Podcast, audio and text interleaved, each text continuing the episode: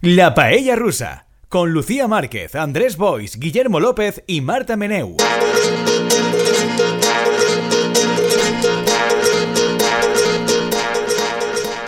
Hola Paellers, una semana más a este vuestro programa del comentario de actualidad, en esta ocasión carnavalesco, porque este es nuestro especial carnaval, aunque no, ojalá estuviéramos disfrazados, no estamos disfrazados. O, o sí. Bueno, Andrés Buspaló, que tengo aquí a mi izquierda, va disfrazado un poco de abogado porque viene con traje. Pero, pero es un disfraz un poco recurrente. en Andrés, sí, ¿no? por eso él Claro. tiene su... Uno de cada tres programas viene así. Viene claro, pero él tiene como varios disfraces, entonces uno de esos disfraz de abogado tiene, que tiene es... cosas de su mundo jurídico importante que nosotros Claro. no conocemos. Y Efectivamente, efectivamente. Guillermo López no va disfrazado, No. lamentablemente. A menos que vaya disfrazado Ojalá. de mí mismo. Esto Claro, está pero- muy... Y tú igual. Marta Meneu, ¿vas disfrazada? ¿Estás disfrazada a través de las ondas? No. Jope. Arturo Delgado en control técnico no va disfrazado, al menos hasta donde podemos saber. Y yo, Lucía Márquez, tampoco disfrazada. A mí me encanta disfrazarme, pero no, no- No, es que he caído tarde. Consuelo, hoy, hoy era festival de carnaval en el colegio de mi hija y mi hija iba disfrazada. ¿Ah, sí? ¿De qué? De pulpo. ¡Ay, qué chulo! Sí, sí, de pulpo. Qué chulo. ahí. Sí, sí. Ay, ojalá Pero- haber venido disfrazada. Ya, claro, es que ahora yo no sé por qué tú dices estas cosas de ojalá, tal, no sé qué. Pues no ven es disfrazada. Porque no lo había pensado, no, lo he No. pensado hasta que ya, Ya. ya estaba, era tarde. Qui va eh, disfressant així normalment? Jo m'he disfressat d'advocat, de vegades me vaig a disfressar de Bellerín, te recorde, Sí. de Timothy Chalamet. De o sea, Chalamet no te has disfrazado nunca. Com que no? ¿Cuándo has disfrazado tú de, De de. Chalamet? Él, él pensaba que sí, él pensaba que sí. Bueno, ¿Sí? intención. Claro, Yo el día de. Bellerín lo recuerdo, pero el día de Timoteo no lo recuerdo. O sea, jo Pero el de Bellerín lo recuerdas solo por el bigote, no por el estilo Cierto. de ropa que llevara. Cierto. Pero, pero tú sí que recuerdas el de Timothée Chalamet, ¿no, Marta? Porque lo has mencionado diciendo que él creía que sí que iba disfrazado de este. Ah, Claro, yo recuerdo él diciendo que se, que se había vestido imitando el estilo de Timothée Chalamet. Pero- Sí que me acuerdo de eso. Pero eso no era, no era Pero vamos a ver. Lucía, perdona, perdona. Estás aquí llorando porque no, no sé qué, y tú nunca has venido disfrazada de nada. Ya lo y sé. este pobre al menos igual, parece que lo intenta. intente, intente. Ya lo sé, venga, a ver si la semana que viene voy a intentar venir disfrazada. com la disfressa isa de dir... Eh, un Des de fora eh? semblava un polp, no ho sabem, però No la mucho, intenció no era... Perquè eh, hi ha una polèmica gran, he vist en xarxes aquesta setmana, sobre les disfresses de xiquets, perquè sembla que Sí. hi ha escoles en què mm, li diuen als xiquets de què han d'anar.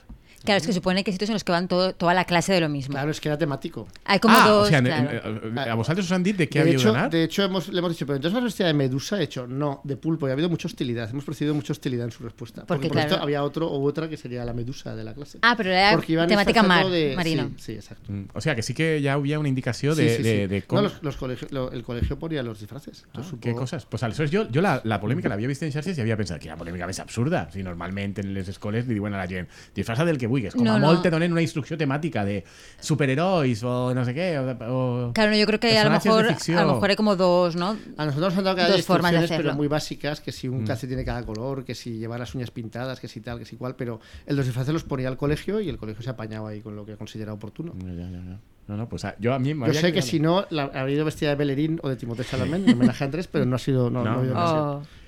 I jo crec que la polèmica més venia sobretot de Catalunya, no? Jo crec que en Catalunya era, almenys en xarxes eren No, escoles catalanes. No, es lo dices por la madre vegana, que estaba muy enfadada porque quería disfrazar Ah, sí, a la es niña de deberes. pescador. Es deberes, por es eso. deberes también. Ya, ya conozco tan en profundidad la mente de Andrés Boispalov que ya él no sabe de qué polémica está hablando, Sí, pero yo sí. Esa era la polémica que, has visto en redes. Sí, sí. No, però a partir d'ahir la gent començava a dir és que me diuen que tal, que no sé què. I jo veia molts catalans que tots els col·les catalans li deien tu has d'anar de no sé què, de gamba. Tu has d'anar... Una putada si dius de gamba. Com faig la disfressa de gamba?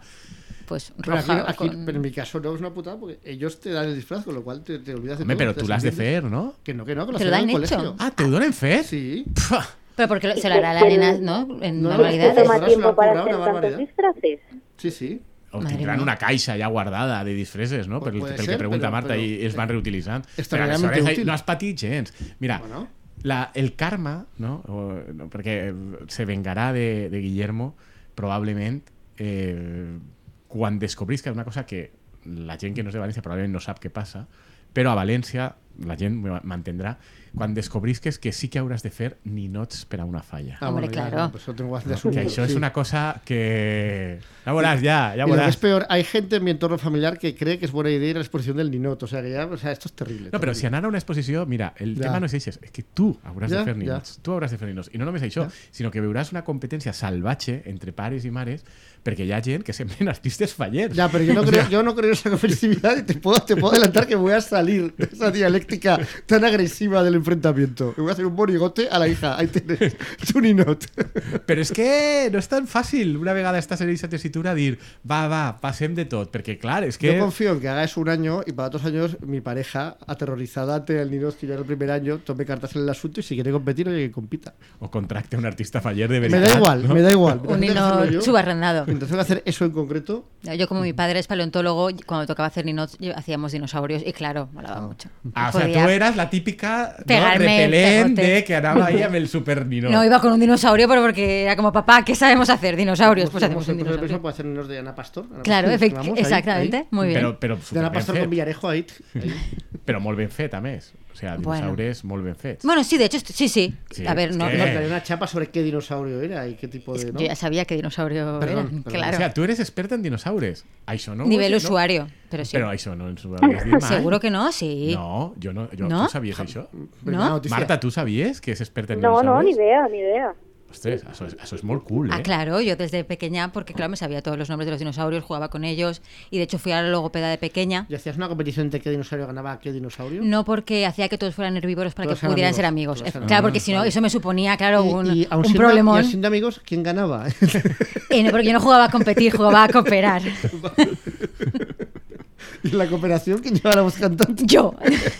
Claro, el brontosaurio era amigo del Pero no- triceratops, pero todos no, amigos. ¿El dinosaurio Rex no era el que mejor cooperaba? No, to- todos cooperaban. Bueno, a mí me gusta el ¿El brontosaurio porque era más grande. Claro, me gusta mucho el brontosaurio. Pero el dinosaurio, tú sabes que en la vida real no tenía nada que hacer contra, porque era herbívoro, efectivamente, ¿no? Efecti- efectivamente. Y los otros eran falsos herbívoros, solo en tus sueños eran herbívoros. Exacto. Ostres, però estic fascinant. I aleshores el logopeda Yo fui a la logopeda no me pequeña. preguntava noms de dinosaures. No, no, se asustó porque yo fui porque no, eh, había muchos sonidos que no pronunciaba, los pronunciaba con la F, varios sonidos de muy pequeña. No sabemos por qué. Según mi madre es porque tuve otitis cuando me tocaba aprender esos sonidos. Entonces yo la S, la R, un montón de cosas, hacía. F. En plan, caja, cafa, casa, cafa, todo. Todo Lucía. Lucía, todo.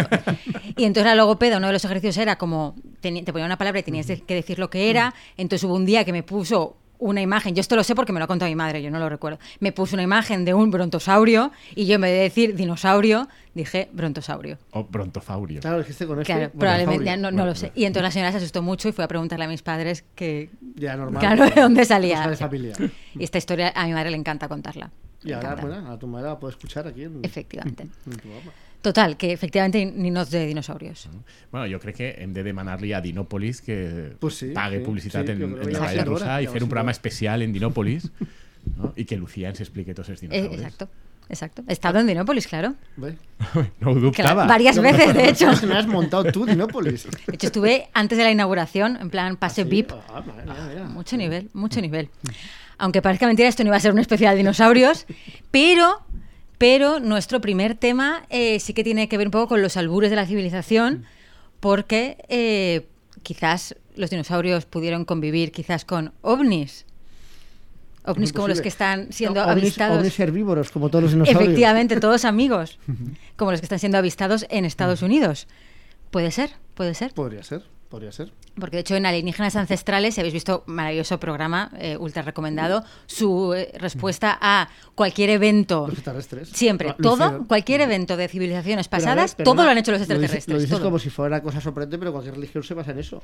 Bueno, de Algo hecho- incomprensible, Dios, extraterrestres. Es que en los alienígenas ancestrales eh, todas las cosas de Jesús y tal son también Claro, extraterrestres. claro, los ángeles, claro. Extraterrestres. explicas una alternativa, pero El hijo de Dios es que ha habido un extraterrestre. Però Todo, todo. és que jo, clar, ho, ho comentat així, ho he deixat caure com donant-ho per sabut. Hi ha una, un programa de televisió o una sèrie que es diu Alienígenas Ancestrales. Pues claro, y que tiene como 15 temporadas, una cosa así. Alienígenas O sea, cuando se Ancestrales. cansa de ver dinosaurios, pasa a las extraterrestres y luego vuelve a cambiar. Alienígenas. ¿No conoces alienígenas No, ancestrales? no. Por favor, Yo, yo paellers. tampoco, yo me he hecho listo, pero tampoco lo ¿Tú conozco. tampoco? Bueno, pero- Marta, ¿tú conoces alienígenas ancestrales? Marta se ha quedado pasmada. Clar, Marta, Marta està absolutament... Está indignada, impactada. nada. Està descobrint moltes coses avui Sí, de tu, sí. Marta. El tema dels dinosaures, el tema de alienígenas ancestrales, que tu penses Por que tots sabem... paellers que hayan visto alienígenas ancestrales que lo comenten, pero si esto es un programa mítico, Pero- está forjado a fuego y alienígenas ancestrales. En la mateixa cadena, que és una d'eixes de TVT estranya. Está pues en la cadena que tú quieras que esté, pues está, a veces está en Discovery, a veces está en Canal Historia, quién sabe. Però per això en una d'eixes... Una Sí, cadenes. sí, sí, en cualquiera, cualquiera de ellas. Aleshores, com a experta en alienígenas ancestrales también. que eres, claro, és que clar, hem d'aprofitar que tenim una experta, no? Tu penses que són ovnis de veritat o són els malvados xinos? ¿Tú qué crees, Andrés? ¿Qué crees que creo yo? No sé. ¿Y no, y Estic- no- y no estic crees que es una asociación de amantes del, del clima que han mandado ahí un par de globos y los yankees han tirado un misil? un Ah, ese también me gusta, ese también me Que es gusta. la explicación Claro, más ver, probable. Me da siempre mucha risa que los ovnis, casualmente, muchos van a visitar Estados Unidos. Claro, siempre, todos, siempre. todos, o Inglaterra. ya Siempre, exacto. Siempre había, el otro día había por Twitter un mapa, claro, de los avistamientos y son siempre en países como Pero con en ciertas... No, no son Claro. tecnológicamente tan avanzados y entonces no les ven. Y llegan ahí Claro. y tal, se cruzan con la población, se van y luego llegan a Estados Unidos y les pillan. Claro. Dices, ese globo alienígena fuera de, Fuera, fuera de mi espacio. derríbese. Voy a mandar un F-22, va a tirar un misil y ese globito hasta el siguiente. Pero es que, claro, la acción del globo chino también es rara. Vamos a decir, por lo menos rara. Però per què és rara?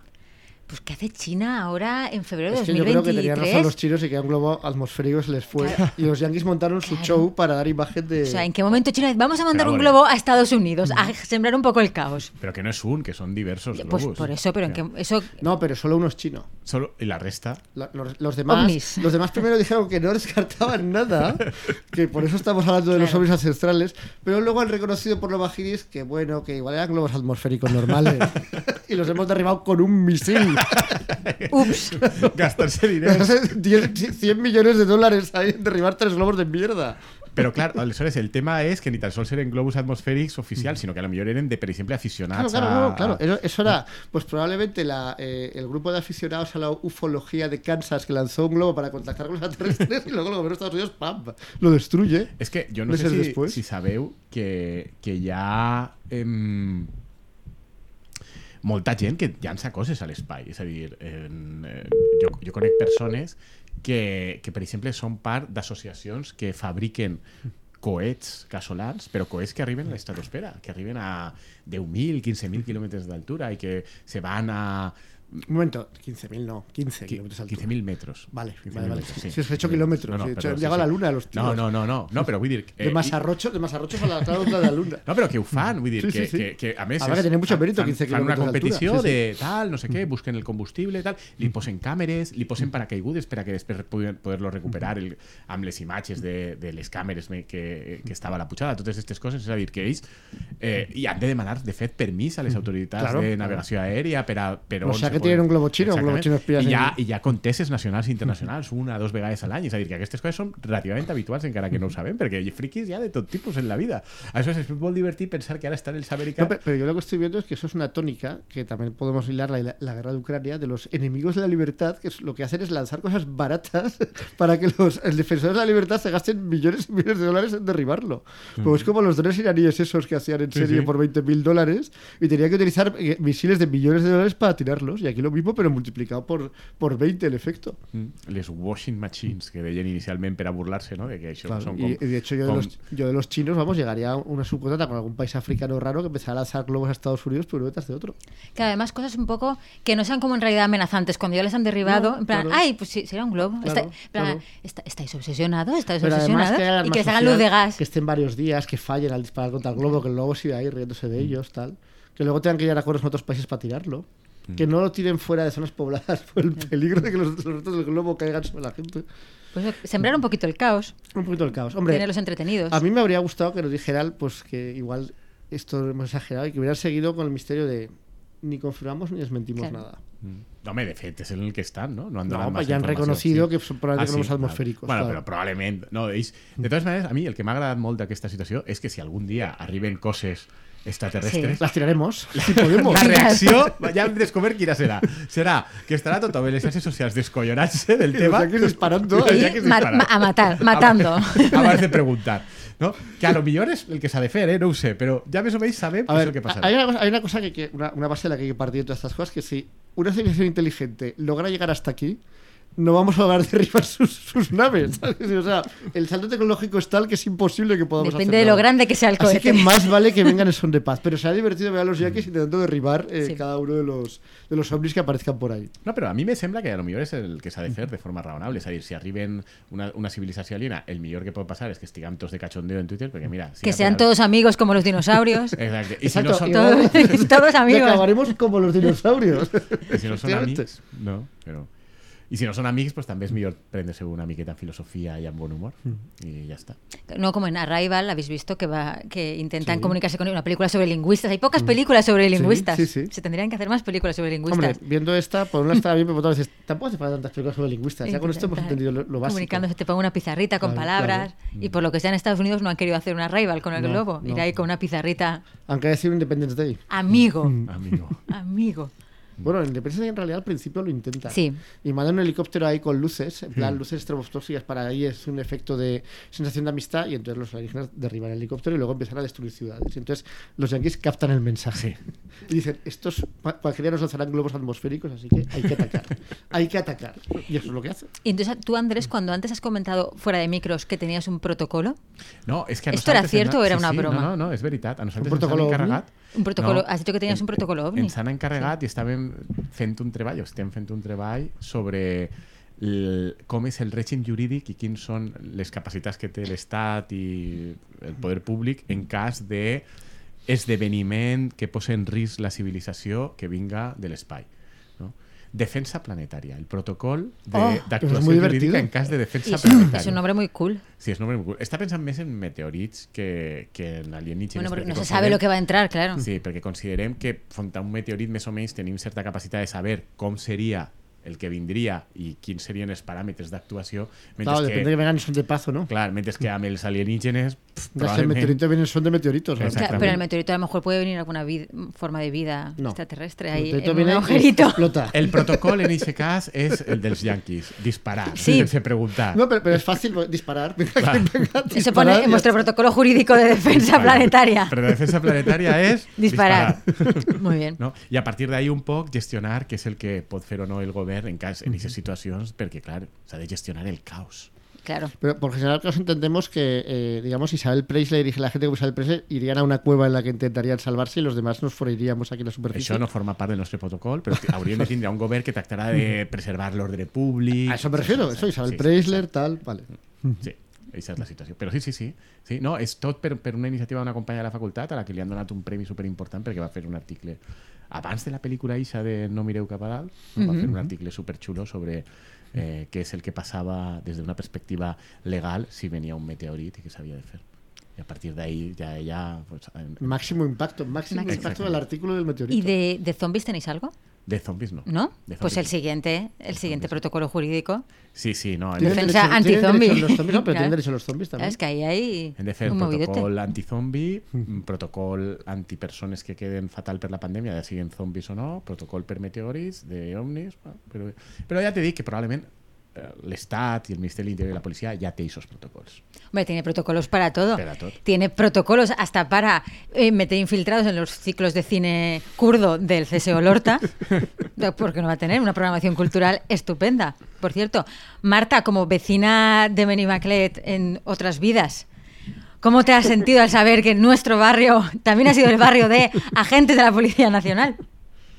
Eh, pues a mí he entendido, cuando pasó en Barcelona, me lo tomé un poco a risa, porque era como muy surrealista todo lo que se estaba contando. Pero claro, es que en las fotos que han salido, reconocer a gente que sale al lado de este señor es como, un o sea, señor. realmente tiene un, un impacto raro, la verdad que no. Pero a este no se le conocen conquistas, Yo estoy ¿no? bastante enfadada, eso sí. He ido a comprarme el número de la directa para tenerlo yo en mi casa y todo.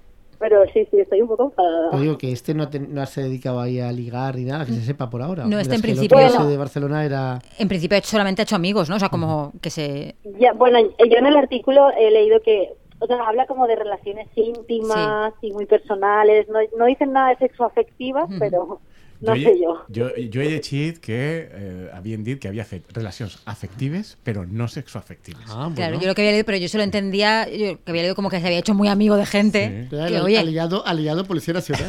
la amistad también es importante. Vivía en una calle bastante cerca de mi casa, que yo he pasado un montón de veces por ahí. O sea, es todo es bastante Sí, yo- Yo he perturbador. pensado lo mismo. Yo he pensado todo- lo mismo de decir, ostras, es que cuando yo estaba paseando por Sí. ahí, ese señor estaba en una habitación ahí Pues arriba. también me gustaría su. ah, o sea, vamos a ver, primero, ¿por qué lo infiltran Claro. ahí? Y segundo, ¿cuál es su informe? ¿Su Claro. informe cuál va a ser? No, pero es que- Exactamente, ¿qué va a desvelar el informe del policía infiltrado? Cuiden No, Benimaclet, hemos organizado juegos lúdicos con, los, Claro. con la infancia en la plaza de la iglesia de Benimaclet. Ahí, 25 páginas de informe. Vale, grande Marlaska, leerse. No, però, però vosaltres passàveu pel carrer i tal, però jo he estat col·laborant en els últims anys en Cuidem Benimaclet en, en les qüestions jurídiques de l'actuació contra el PAI que Con la madera. Andrés. No, contra, contra, contra.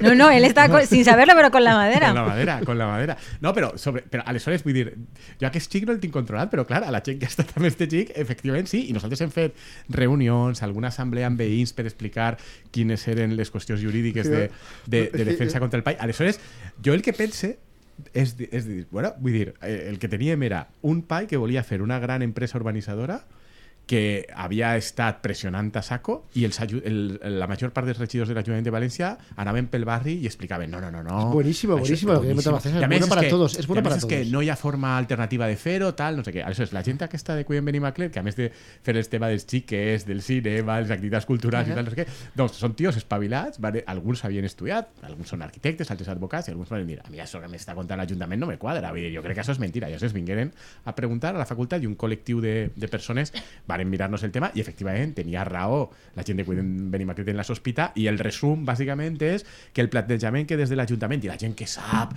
i els que li sa- saben de dret i de tot, no sé què, diguem-ne que estaven tractant de colar un PAI en què la empresa urbanitzadora Hacía Metro lo que Bacesa quería. s'embutxacava per el morro fent els números en 350 i 200 milions d'euros, així, regalats, no?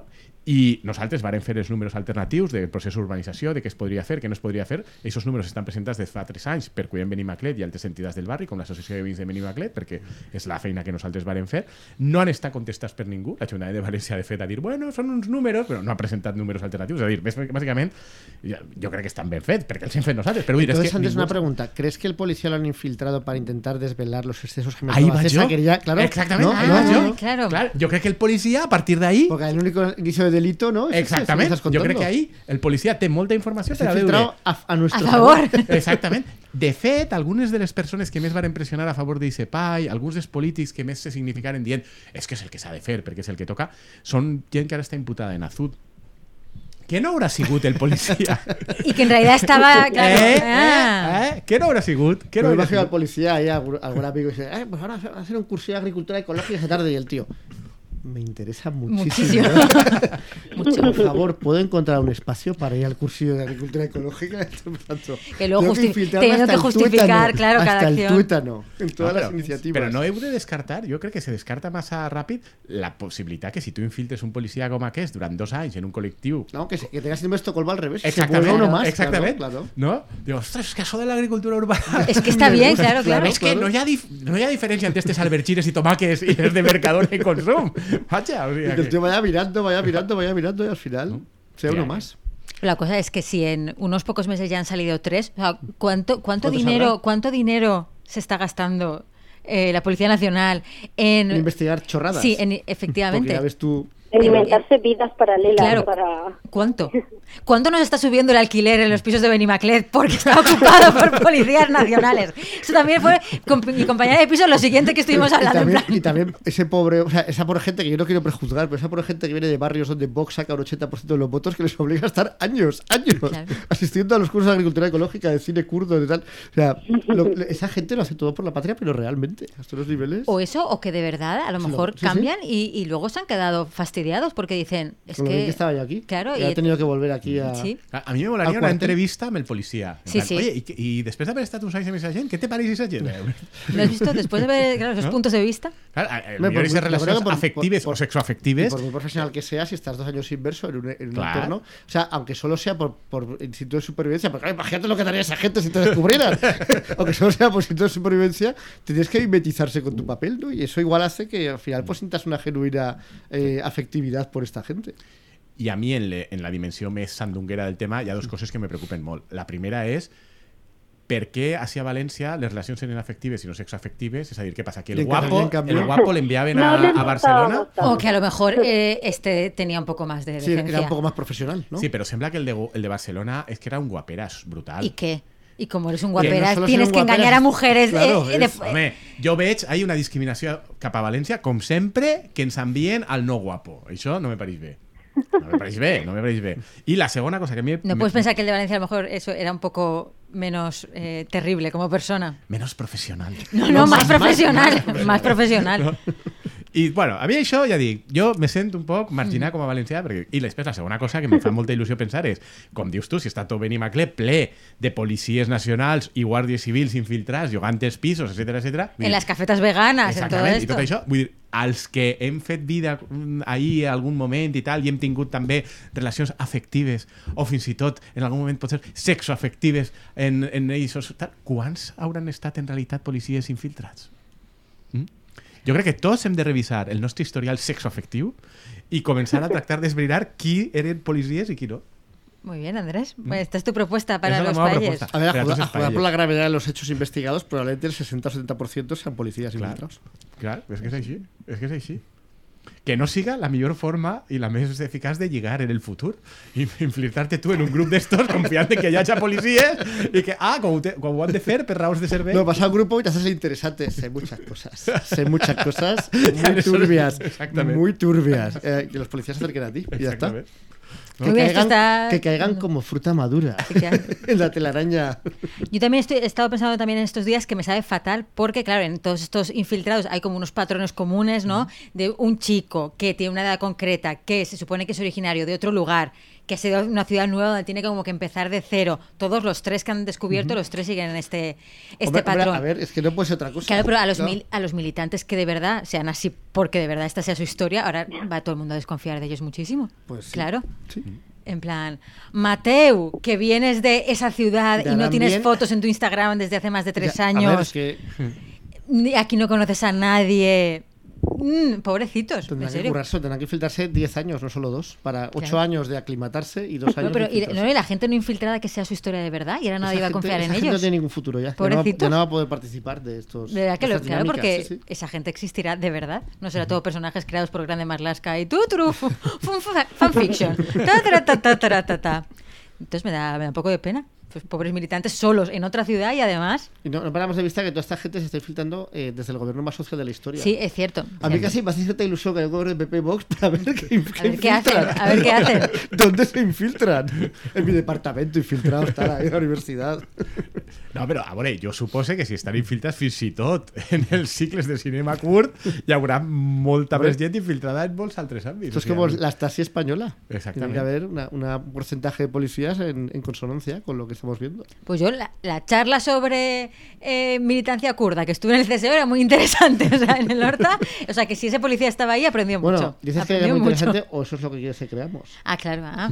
Nunca, nunca lo sabréis. Cualquiera puede ser infiltrado, no lo olvidemos. Nunca, nunca lo sabréis. A veure, jo si fora la Policia Nacional i Grande Marlaska tindria clar que una prioritat és infiltrar algú en la palla russa. Hombre, evidentemente. Pues somos cuatro. Mm. La persona que está desplazada en otro yo. lugar es, Ma- es Marta. ¿Tienes algo que comentarnos, Marta? No, pero hay un- una característica que yo no comparto, que es que mm, también dicen que, por ejemplo, en el caso de Valencia, lo que saltó las alarmas un poco es que cuando publicaron la, como las trayectorias de los de Cataluña, Sí. eh, como que era gente que participaba mucho, como que tenían Sí. una agenda como muy repleta en muy poco tiempo. Entonces, claro, yo con mi participación telefónica como que me cuesta un poco, creo Eso es que cierto. en eso no lo comparto con ellos. Ya, eso también lo pensé, que esta- eran unos polis con una vida social increíble, Es que increíble. era su trabajo. Claro, y claro, Su vida social eso. eran todo, claro. Claro, es que Era- hay yugues amb avantatge. Están eh? 24 horas al día. Claro. para Ir a las actividades y luego, y luego escribir esos informes misteriosos. Ojalá, de verdad, poder leer uno de esos informes. Ojalá, de verdad, explicando eso. De hecho, yo cuando Andresa estaba contando, yo he pensado que a lo mejor el nombre de Andrés aparece en algún informe de Ay, ese sí. señor.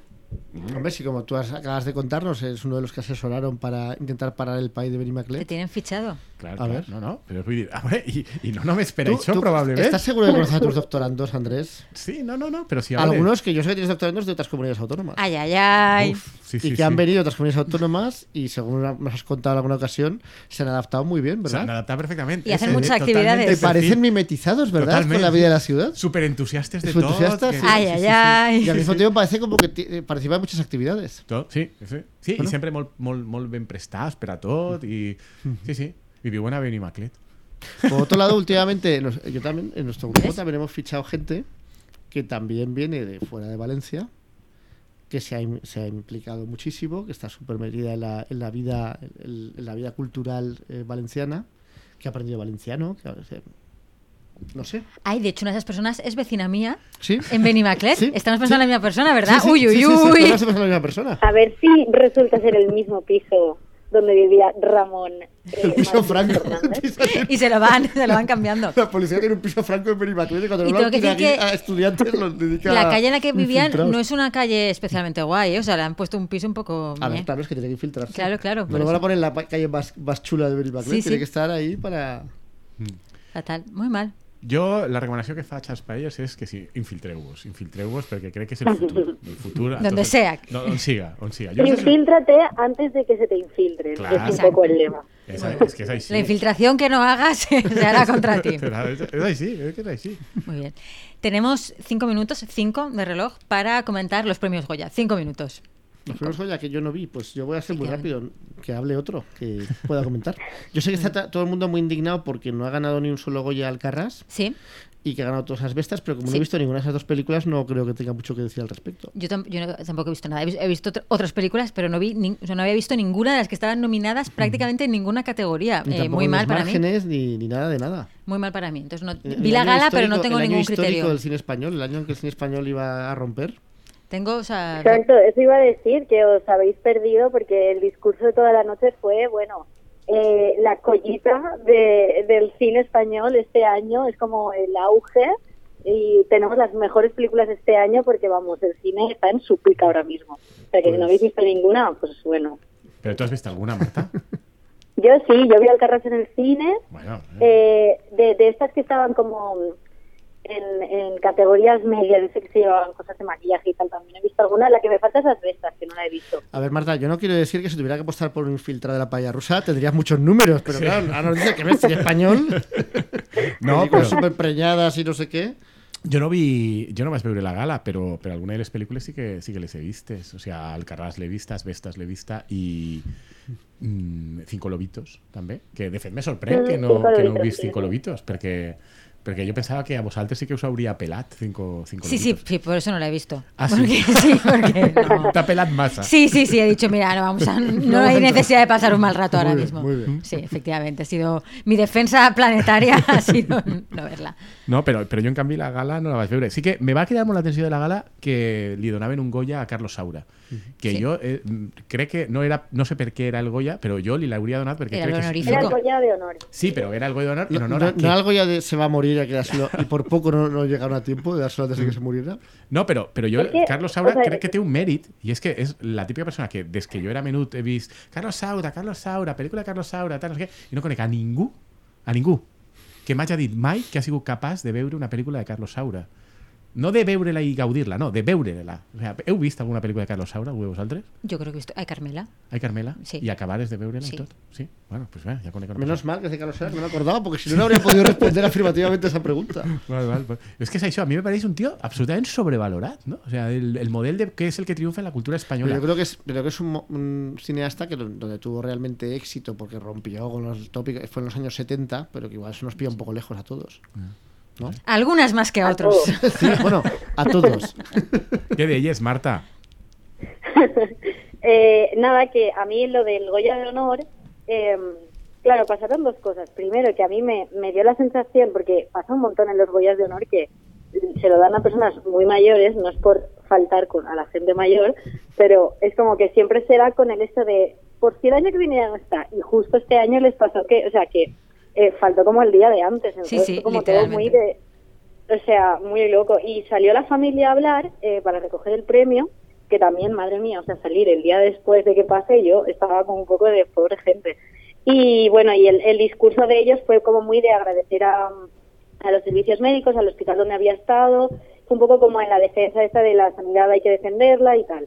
Y Isabel Díaz Ayuso, supongo que sí que estaría viendo la gala, y cogió y empezó como a coger el discurso de la familia y decir, nos está dando las gracias porque la comunidad de Madrid, la sanidad de Madrid es la mejor. Y como que eso causó como muchísima indignación porque claro, era, o sea, era un poco el estilo de Ayuso de, bueno, me da igual todo y yo voy con todo. Y la Comunidad de Madrid, eh, o sea, el Twitter de la Comunidad de tuit de la Madrid, Comunidad de también Madrid, eh, tuiteó el discurso Sí. para decir que, que el hospital en el que había estado era, Era público gestión privada. era público-privada, que no tenía por qué saberlo la, ¿no? la, la familia, pero que, que tal. Que fue una cosa además como de Muy muy, mal gusto, Muy con el señor Sí, recién muerto, una sí. cosa... Yo pero- creo que era uno de Más Madrid infiltrado en la cuenta de la Comunidad de Madrid. Pero es como ahí. el malismo este, Sí. que claro, ahí da mucho tocar las rédito. narices y cuando se ha muerto uno y Claro, encima ahí, pam. uno de la cultura esta, los de la ceja, los de la ceja, progre, no sé sí. qué, claro, eso, eso en el fondo, o sea, la gente estaba muy indignada, pero eso en su, En su mundo gustó. claro, en su mundo gusto seguro, en plan ahí, con dos cojones, diciendo las verdades del arquero. Com sempre, com és Ayuso. Sí, sí, també us el vaig dir. Una cosa, la gala també va ser molta gent ixint a dir visca la sanitat pública, patapim, patapam... no Y què. animando a la manifestación Animando a la manifestación. en Madrid, Sí. cuando la gala era en Málaga, de gente que... En Sevilla, era en. Sevilla. Eso, en- creo. perdón, sí, eh, Pero no era en Madrid, vamos. exacto, la gala, o sea, animando a, la manifestación en Madrid, Y cuando también había una manifestación, si no me equivoco, o había, o había menos problemas con la sanidad en andaluza. Però I que, nadie decía nada. Però jo sobretot el que pense és que ja tenim el, el marc estructurat per a les eleccions autonòmiques en Madrid, aquestes que hi haurà juntament amb les d'ací, en el que, clar, li ho estan posant a huevo. a Arrasarà, perquè, supuesto. Clar, o sea, vull dir, tot el marc de nou és eh, tots contra Ayuso, Ayuso se pot fer la, La extrema derecha, tinc tal. l'establishment ahí contra mi, vull dir, és que vull dir, li fan la campanya regalada. Jo no sé qui està darrere i qui pot pensar que totes aquestes mobilitzacions eh, i amb, amb l'estil de mobilitzacions que se fan i amb el, el tipus de discurs que estan fent poden perjudicar mínimamente Yo sí que Ayuso. creo que a la parte de Más Madrid le viene bien eso. ¿Sí? Yo, creo porque, porque al final, cuando vean lo que hay del PSOE, pues poco a poco va viendo otra Claro, base de voto del PSOE más. Madrid. O sea, no es una competición para ganar, que suelo ver imposible, sino para ser la alternativa al PP. Yo el que veig és que Y para ello probablement, cuentan con la, y cuentan con la desidia del PSOE que va dejando hacer. però que probablement a dia d'avui, si Ayuso no que però els absoluta que moviendo Almeida eso- tot també, és que tot en, en l'Ajuntament de Madrid acabaran arrasant també. Pero los que están moviendo eso son más Madrid, no, no creo que sea el PSOE. Pot No ser, pot ser a. Mas Madrid li vaig a bé, però és que també ho dubte, eh? També tinc la sensació de que probablement Mas Madrid se portarà una sorpresa desagradable en aquestes eleccions. Però vaja, com, com ho, ho veig des de lluny, jo... Però és que sí que me'n recorda, no sé si... Quan estava si el PP tants anys, no sé si us en recordeu, l'època de Zaplana final, que ja portaven uns anys d'hegemonia, després l'època de Camps, que mm, periòdicament hi havia algun element contra el PP Que se lanzaban a muerte porque pensaban que esta vez sí. esta vez sí, i que hi havia manifestacions i les manifestacions, tot el carrer Colom ple i la gent Sí. s'il·lusionava moltíssim ara sí, ara sí, ara sí, i les eleccions pop, més majoria encara o sigui, jo crec que aquesta lliçó encara no la tenen apresa a Madrid muy bien, pues nada. optimisme Muy bien, sí, siempre, siempre como... ¿De qué sirve protestar? toque- De nada, de de nada. nada. no, però és de que nada. protestar bé, intel·ligentment no? Pero, no ¿y, tú crees estar... que no, ¿Y tú crees que no es protestar eh, bien protestar a través de manifestaciones o es el hecho de la recurrencia del tema y las No, manifestaciones? el que veig és que ho tenen mal plantejat. És a dir, tu no pots estar plantejant dient que és que la sanitat pública no sé què patapín, quan els que poses al davant és gent que te reconeix que no gasta la sanitat pública, que està encantat de tindre un Pero sistema, yo no un sistema, un Yo- sistema no- pero yo no, yo no creo que la gente, su reacción ante eso, la gente susceptible de indignarse con la salida pública, piense en que el, quien es un portavoz social, que tiene cierta, que, que- tiene mucha visibilidad, que como no sabe si está en la sanidad pública o no lo está, que eso lo deslegitima y tal. Yo creo que eso es un hilar muy fino que casi nadie participa de eso. No, O sea, que no, me- no, però si no és tant el discurs, és que diu, tu li estàs dient aquest missatge a una població que majoritàriament o té sanitat privada, pagats per tots en alguns casos, rotllo Mufaz, etc etc, o vol tindre-la. A dir, que l'aspiració no és millorar la sanitat pública, l'aspiració de la gent és anar-se'n.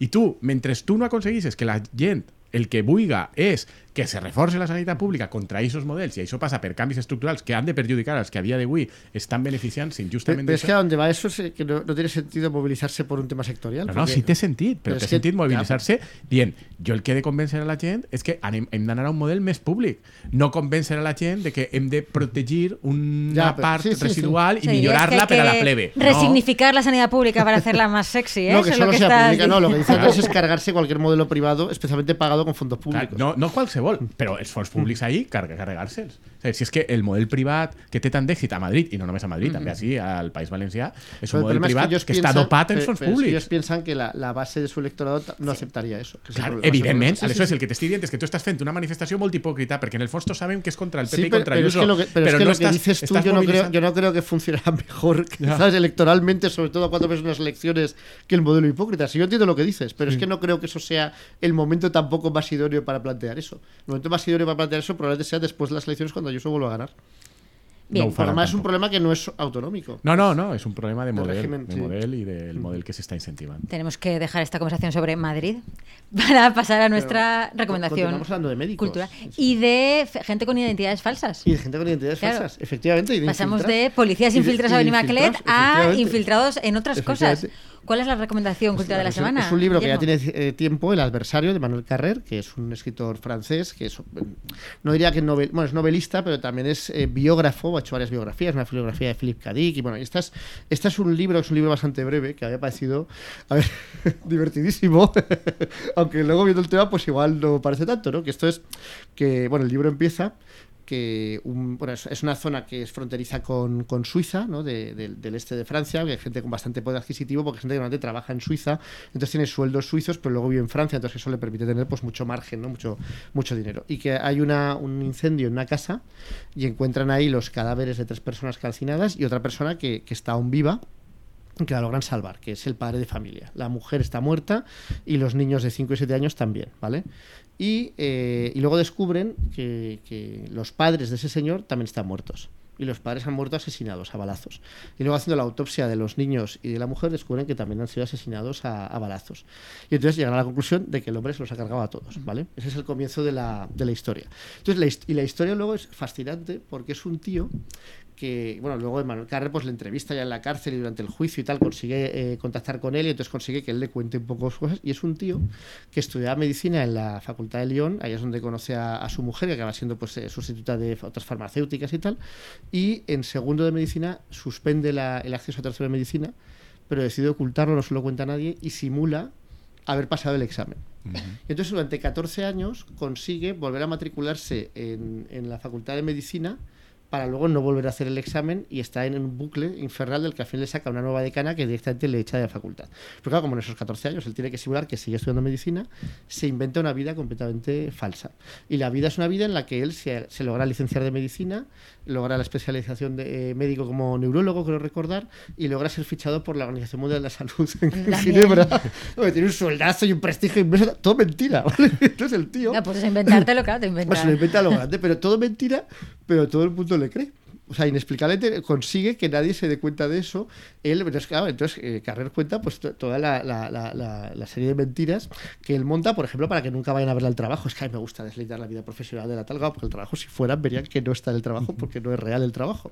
Eh, y luego, claro, luego cómo consigue pasta, porque claro, el problema cuál es, cómo consigue el tío eh, dinero.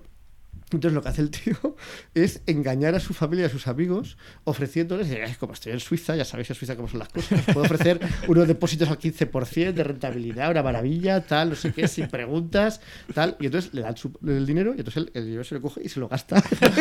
pero, pero inexplicablemente nadie nunca le pide réditos de ese dinero durante décadas. O sea, y entonces él se pule una herencia, una herencia, claro, una herencia pues desaparece. Se pule dinero de su mujer, dinero de los padres de su mujer, dinero de sus padres, tal. Y el único que le empieza a hacer preguntas y un poco irritantes porque quiere comprarse, eh, su suegro se ha jubilado y se quiere comprar un coche más potente. Y entonces le pide parte del dinero eh, para comprarse ese coche más Que potente. los hombres cuando se jubilan se ponen Se pesadísimos. ponen muy pesados. Tan pesados que tiene que ir a hablar este pobre hombre con, con el suegro y misteriosamente el suegro se cae por las escaleras Vaya. y muere. Y entonces él luego, cuando, cuando detectan que ha matado a toda su familia y tal, le preguntan, él dice, pero hombre, no, yo a mi suegro me lo cargué y, y no gano nada diciéndolo tal por esas. Y, y- y, claro, la gente, ¿cómo no fías del testimonio de un asesino en serie que se ha cepillado a toda su familia después de mentir durante 20 años a todo el mundo. Y encima el tío, claro, lo más fascinante es que dices, es un monstruo. El adversario hace referencia a que es Satán, o sea, que es el demonio, un tío que se carga a toda su familia para que no descubran su mentira. Pero que es un tío completamente anodino y gris, ¿no? Y, y precisamente por eso probablemente pues pasa desapercibido porque nadie puede imaginar que hiciera esto. Entonces, claro, las grandes preguntas. La pasta la saca de ahí. La otra gran pregunta, él tiene un trabajo que no es verdad. Pero claro, él va a trabajar todos los días. ¿Y qué hace? Esa es la gran pregunta. Claro. Muy bien. Entonces, la gran pregunta es, se responde con que el tío, pues según los casos, a veces se va a vagar por el bosque, porque por los bosques están los montes del Jura, que una- unas estribaciones de los Alpes y tal, que es muy, una zona muy solitaria, y entonces el tío se va con el coche, voy a trabajar como todas las mañanas a la Organización Mundial de la Salud a Ginebra, hasta luego. Y entonces deja el coche ahí en una estribación de los Jura y se pierde ahí durante horas. Entonces, claro, cuenta el autor y dice, bueno, y imagínate todo ese tiempo, esas lagunas mentales que crearía el tío de estar horas y horas y horas todos los días ahí sin nada que hacer hasta que volviera, para volver a interpretar su papel. Luego otros días se iba a parkings de centros comerciales y se quedaba en el coche durante horas leyendo ahí revistas o tal. Me parece más cansado que buscarte un O sea, trabajo. Es horrible, ¿no? Que, Claro, terrible, trabajar en terrible, algo. terrible. Eso es una reivindicación del trabajo como realización personal. Y luego lo- mi favorito es, claro, como el tío es un médico de gran prestigio, pues, eh, bueno, otra cosa que se inventa como médico de gran prestigio, y ahora voy a esto, es que a, yo creo que es a otro familiar de su mujer que se va a morir de cáncer, le hace creer que él conoce tratamiento experimental con células madre que puede darle medicación, pero que es muy cara, no sé qué, tal. Pero que si tú me pagas, el médico dedicado a esto te puede ir dando medicación a ver si hay suerte. Y con eso saca también las perrillas hasta que se muere su fuente de ingreso, claro, porque la medicación no funciona. Pues es os decía, especialmente perverso es esto. Terrible, terrible. Bueno, a ver, luego se carga a sus hijos. Yep. Imagínate que es capaz de hombre. Pero ese ahí es como, bueno, vale, pero este es muy calculado la Mi- mi, perversión. favorito, cuando, claro, cuando va a congresos internacionales. Pero es que tengo un congreso en Sao Paulo, no sé qué, voy a estar unos días fuera, tal. Entonces, siempre al congreso internacional, pero claro, como es mentira, porque él no tiene trabajo, se va a un hotel cerca del aeropuerto y vive ahí unos días. Y entonces calcula la hora que debe ser en Sao Paulo y llama a sus hijos. ¿Qué tal? Aquí es, aquí es por la mañana, me acabo de levantar, no sé qué, tal. Todo bien. Ay, se te oye como si estuvieras al lado, no sé qué. Todo bien, no sé qué. Un abrazo, os quiero, tal, no sé qué. Y entonces los problemas empiezan a llegar porque este tío, o sea, logra mantener eso durante 18 años, que tiene mucho mérito. ¿eh? 18 años eh, mintiendo a todo de- el mundo con una vida falsa. de pantomima. Por completo, sin que además se dé cuenta tampoco. Bueno, y logra sacar pasta a gente en suficiente medida para que nadie le, le- le- le pida cuentas ni nunca hay altibajos. Porque claro, vive en una zona que es privilegiada, una casa enorme, tal, o sea que necesita unos ingresos muy elevados. Y los problemas llegan cuando se echa un amante. Ves que también tenía que tener un amante, no se podía, ¿verdad? Se echa un amante en No París, estar quieto. una- unas unos conocidos que vivían ahí y que se divorcian y que se van a vivir a París. Y entonces él se echa a esa mujer como, como su amante y a la mujer le hace regalos muy caros, claro, pagados con dinero de otros, ¿no? Y se crea también otra vida en París, una segunda vida falsa en París, Uf. en la que él eh, es amigo de verdad Kushner y de otros, y de otros escritores franceses y psicólogos famosos. Y entonces le dice, no, y aquí que vengo aquí para hablar con Bernard, no sé qué, tal, es que tengo una vida social muy activa, luego aquí me voy a montar una clínica especial, tal, no sé qué. Y entonces él eh, va todo- todas las semanas un día a París y, le, y miente, miente a su amante y a su mujer con la misma mentira, que eso tiene cierto mérito. Que es la mentira de, es que he montado aquí una clínica. a, la, a la mujer le miente porque voy a París para la clínica, eh, cariño, no sé qué, tal. Y luego a la amante le miente haciéndole creer que esa clínica existe. Y claro, el problema es que como necesita pasta, le viene al amante con el mismo rollo de, de que quiero Sí. pasta y, o sea, que le ofrece es- eso, ese 15% de beneficio, no sé qué tal. La amante se lo cree, le da su dinero, pero el amante no es como los demás y le empieza a pedir pasta rápidamente. Y, y él, pues, le, claro, como ya se, ha polido la pasta de hacerle regalos al amante con su propio dinero, pues él le, le da largas, pero ya llega un momento que no tal y le empieza ya a amenazar con... con, eh, o sea, llega un momento en que, en que ve y la cosa se está empezando a desmoronar. Y ahí hay un momento en que no queda muy claro cómo, pero la mujer se entera de que hay algo raro. O bien porque alguien eh, le ha- eh, porque descubre que no es, eh, no es médico en la Organización Mundial de la Salud, o bien porque el amante le contacta para decirle tal, la mujer se entera. Y ahí es cuando él eh, no puede soportarlo y toda esa mentira que ha aguantado durante, durante prácticamente 20 años, pues le va a estar en la cara y el, el tío, como no puede aguantar, la, según contó, vamos, la vergüenza de que su familia conociera su verdad, se los carga Mm. a todos. O sea, se carga a la mujer, pero es que se carga a la mujer y a los hijos.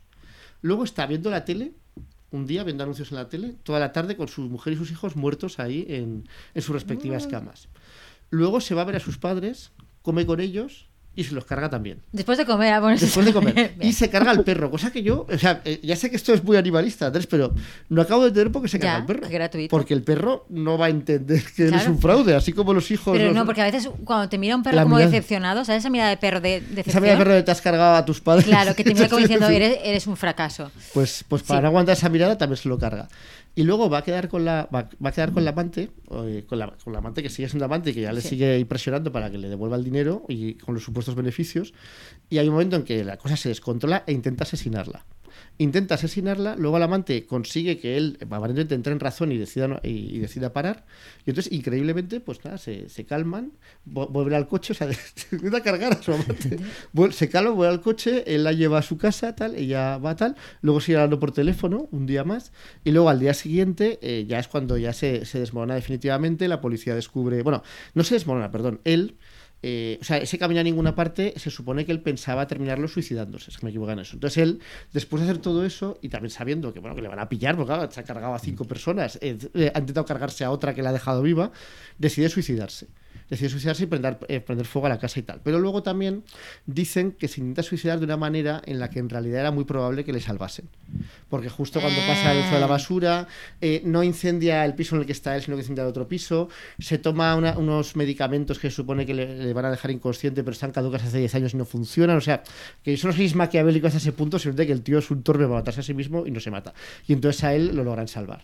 Y luego ya, bueno, la segunda parte es menos interesante porque es, pues como en el juicio, pues claro, es un, un monstruo, pero la gente no puede asimilar hasta qué punto es un monstruo y, y cuáles son sus razones, ¿no? Que sus razones es la vergüenza de que descubran que toda su vida es una mentira. Y luego como también el típico rollo, está una, una visitadora de los presos que se enamora de él y entonces cree todas las chorradas que dice y todas estas cosas. Y, y la sarta de mentiras que él sigue contando, pues como increciendo. Pero que la historia es fascinante y es Mentiroso patológico. no, y, y espeluznante por el, el- el- el final, porque a mí esa- esas historias de, de gente, pues además son tíos siempre, que tienen doble vida. Yo no quiero decir los hombres las peores son personas, tíos pero- siempre. Esas cosas- esa gente, esa gente Sí. que monta dos vidas en paralelo y que además las dos familias desconocen la existencia de la otra. Todas estas cosas súper turbias, pues o sea, muchas veces he oído historias así, incluso de, de gente que yo he conocido Sí. que, ha tenido, que ha tenido situaciones así. Pero claro, no que acaban con, cargándose a toda tu familia, ¿no? que eso es lo fuerte, incluso a los niños, que parece una cosa terrorífica. Ya, pero es como la, la presión, ¿no? La, la- la presión, por una parte, como de haber llevado tanto tiempo aguantando todo, to- toda Claro, esa farsa aguanta- y que, y que te y vaya, y que vaya- claro. y que vaya a estallar todo. O sea, y que, y que su vida así de privilegio que se ha construido, que todo el mundo le cree, pues vaya a desvanecerse. Y sobre todo, pues eso, que, que la vida que ha tenido en realidad ha sido una mierda de vida, porque no solo es una mentira, sino que para sostener la mentira, pues su vida es un vacío completo. De paseos por el monte, está en un parking ahí día. horas y horas y horas. Además, tiene que irse lo suficientemente lejos para que nadie le pueda ver, evidentemente. Y todos los días con el pavor, supongo, de que le pillen. ¿No? Claro, Porque que en una cosa así- realidad, claro, podría simplemente haber dicho suspendido el examen y Sí, me, pero, eso es- pero el problema me es la- dedico a otra la- cosa, la quiero huida decir. hacia adelante. Sí, claro, claro. No se atreve a decirlo, ve que le va bien, sorprendentemente, ve que consigue huir hacia adelante a base de robar a la gente sin que nadie nunca le pida, le pida cuentas, se monta una vida que es una vida que además requiere pues muchos ingresos y mucho tal, y ahí ya pues supongo que ya es tarde para cuanto más tiempo estás así, pues más, más difícil. Para es buscarte un trabajo de verdad. Exacto, sí, sí. y no tener que matar a nadie. Claro. It's not the crime, it's the cover-up, ¿no? Que se sol dir, no? Que, el que te fa fer les coses més horribles Claro, claro, no és- és el problema inicial del examen, tal, no sé és que tot el que fas per a tractar d'evitar Claro, ese problema claro. inicial y no afrontarlo. Sí, tenemos que dejarlo aquí. Con, con esta, con esta Efecti- aquí, en efectivamente, en todo, en todo lo alto. El libro está muy bien, ¿eh? que no, o sea, el libro es un libro que, que absorbente, muy entretenido, que como siempre... mi arribar llibre? es famoso, ¿no? Este libro. Pues me y lo, él. me lo recomendó una Sí. amiga que estaba también fascinada con... Yo, Sí, yo me no. había leído del Limonov, uno- Sí, un que libro es de él, el que que, me- más que- que es el, ma- el más reciente de los más recientes, que tampoco me, o sea, me gustó, pero mí es tampoco que- me entusiasmó. Per això te dic, a mi és que Carrer se me fa Porque un era, pesat porque era un feísmo, un fe- una vida feísta, que grabó, pero este sí que me ha fascinado. ¿Eh? Este es un libro que es una maravilla, o sea, es divertidísimo. Asumiendo que además son hechos reales. Clar, clar. Pues la semana que viene volvemos. Marta, antes de, antes de irnos, como has desaparecido de nuestras vidas por unos instantes, necesitamos saber, ¿has visto alienígenas ancestrales? No, estaba contestando, pero no me estáis escuchando. Y no, no tengo ni idea de qué es eso. Madre mía, yo estoy aquí. Yo tengo que decir Nunca- nunca llegas a que me conocer a habría gente, gustado ¿eh? que no hubieras preguntado y que hubiera quedado en el imaginario colectivo que hay una conspiración para intentar impedir que se extienda el conocimiento de las energías ancestrales y que por eso se ha cortado la conexión con Marta. Pero, yo bueno, ahora tengo ya- un compromiso con la verdad. Eh, por favor, paellers, no me decepcionéis. Comentadnos si habéis visto alienígenas ancestrales o no. Espero que sí. Estoy flipando con que no lo Es conozcáis que a de verdad. mejor estas mesas soles en ese Monteu del que tú pero, penses. pero yo he hablado de esto con otras personas ¿eh? en mi vida. Bueno, Lo, lo juro. En fin, es, es un No serían programazo. alienígenas Claro, ancestrales. y en realidad no existen muy bien. Y quieren, claro, estamos en un círculo. Ah. En fin. Deberes para la semana que viene, ver alguna de las 225 temporadas de alienígenas ancestrales, ya veréis, es que no, no decepciona. un capítulo, no un decepciona. Hace Y tiempo para que no poníamos deberes, ¿no? hace tiempo, exactamente, hace tiempo que no, pues han vuelto los deberes y son ovnis, extraterrestres. mm, Llevan con nosotros desde el principio de los tiempos, eso dicen en la intro. La semana que viene, más ovnis. más emoción. Adiós. Adiós. Música